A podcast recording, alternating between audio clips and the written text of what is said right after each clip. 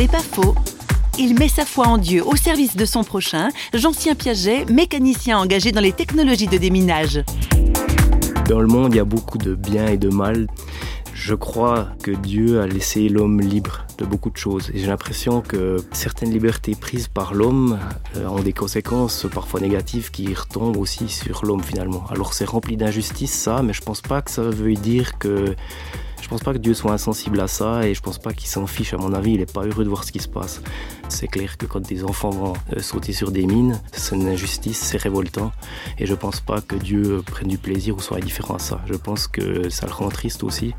Mais euh, voilà, c'est des conséquences de ce qui se passe sur notre planète. Euh, il y a des choix qui ont été faits par l'homme, le bien entremêlé avec le mal et toutes les conséquences que ça a. C'est pas faux, vous a été proposé par parole.fm.